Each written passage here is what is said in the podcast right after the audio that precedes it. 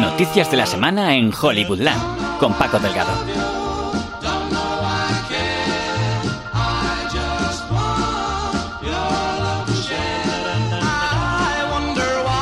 Hola, ¿qué tal? Vaya semanita, ¿eh? El tiempo parece que nos está dando un respiro y parece casi primavera, como también se va el mal tiempo de los nuevos casos de violación o abusos sexuales en Hollywood, al menos por siete días. Si hablamos de nuevos casos, porque a la mínima que hayan estado atentos a la prensa, saben de qué han ido los palos esta penúltima semana de enero.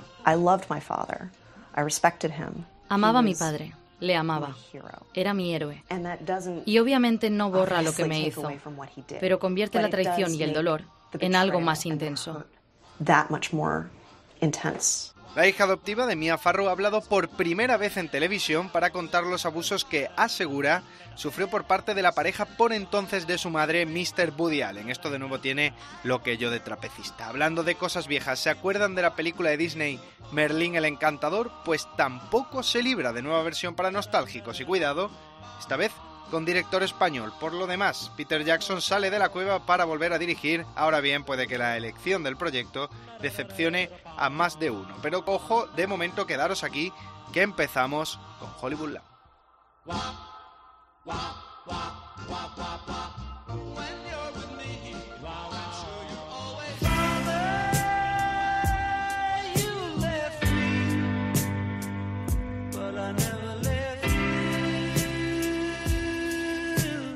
Una de las cinco polémicas más repetidas de Hollywood, si no la que más, corre el año 1992.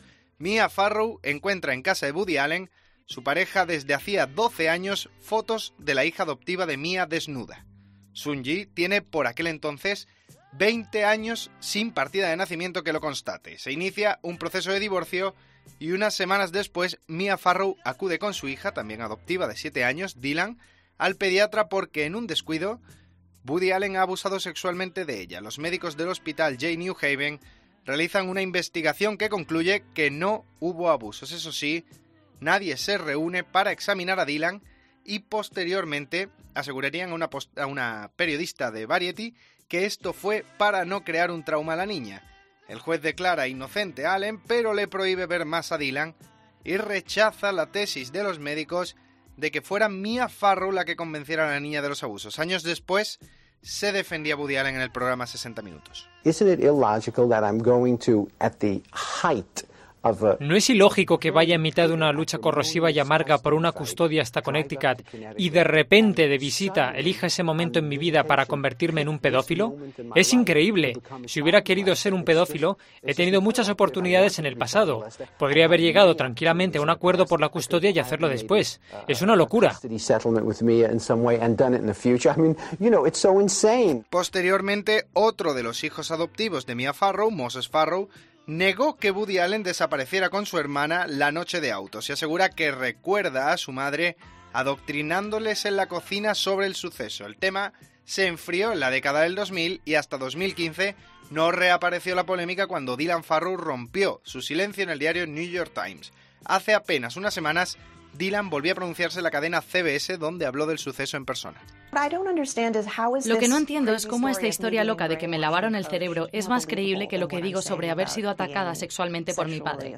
En cada paso del camino mi madre solo me ha animado a decir la verdad, nunca me ha adoctrinado. No es casualidad que Dylan eligiera este momento para ofrecer la entrevista, y es que, a consecuencia del movimiento Times Up y Me Too, no son pocos los que se han acordado del asunto. Algunos, como David Cranholz, que lleva en el negocio 20 años, Rebecca Hall, que ya ha trabajado dos veces con Allen, han anunciado que ahora son conscientes del asunto y que ahora sí que sí, ahora reniegan de Allen, una corriente que otros actores como Alec Baldwin critican duramente. Dylan Farrow asegura que ella no ve nada extraño en querer acabar con la carrera de Allen y que es el éxito y las alabanzas lo que más le duele. ¿Por qué no iba a querer que cayese? ¿Por qué no iba a estar enfadada? ¿Por qué no iba a estar dolida? ¿Por qué no iba a sentir esta rabia después de todos estos años de incredulidad y de marginación? En cualquier caso, como ocurre muchas veces, este es de esos escándalos en los que es complicado dilucidar quién es el mentiroso. Lo que sí que está claro es que más de 25 años después todavía ocupa portadas.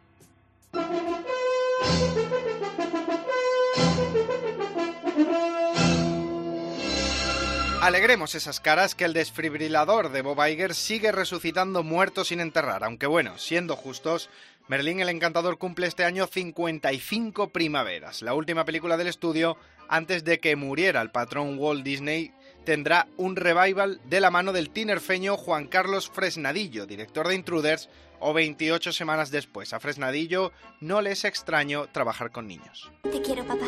Yo también. Papá, he tenido una pesadilla. ¡Mamá, mamá! ¿Qué haces? ¿Qué pasa? Está aquí. Está dentro. ¡Vete! La cuestión es que si por algo se caracteriza Fresnadillo, al menos por el momento, es por crear productos de terror, poco que ver con la cinta original. Alquímides, ¿cuál es la fórmula para peces? ¿Qué, qué, qué, pasa? No te hagas el tonto, la fórmula en latín. ¿Un pez? ¿Latín?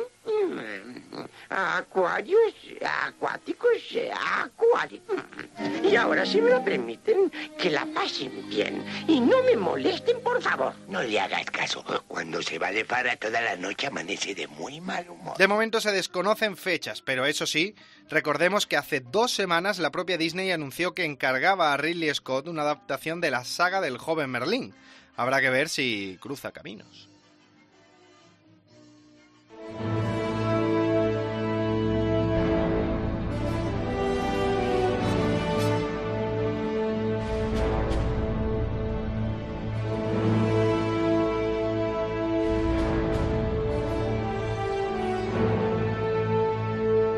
Desde el 2014, en la que sería conocida como El Hobbit, la batalla de los cinco ejércitos, no se ve a Peter Jackson asomar la barba. Bueno, sí, para criticar al cine blockbuster moderno siempre tiene tiempo, pero ahora Peter Jackson ha grabado un vídeo promocionando la que será su nueva película, que no será Tintin 2.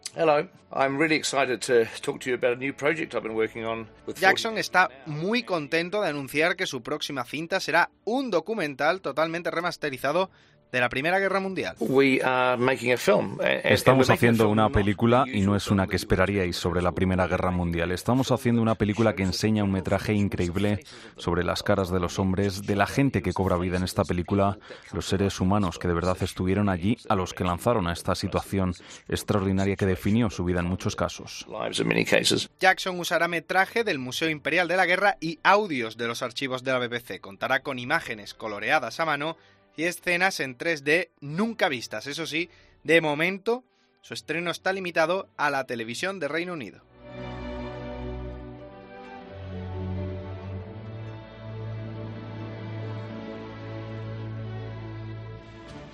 Y con Peter Jackson ponemos punto y final a Hollywoodland esta semana. Advertimos de que ya se han publicado los nominados a los Razzies de este año y sí, vuelve a haber polémica. Madre apunta a poder llevarse hasta tres galardones, a peor actriz a Jennifer Lawrence, peor actor Javier Bardem y peor director Darren Aronofsky. Justicia o movimiento promocional de los galardones. Lo que sí está claro es que mañana se anuncian sí que sí los nominados a los Oscars, así que estad atentos que os lo contaremos aquí en Hollywoodland.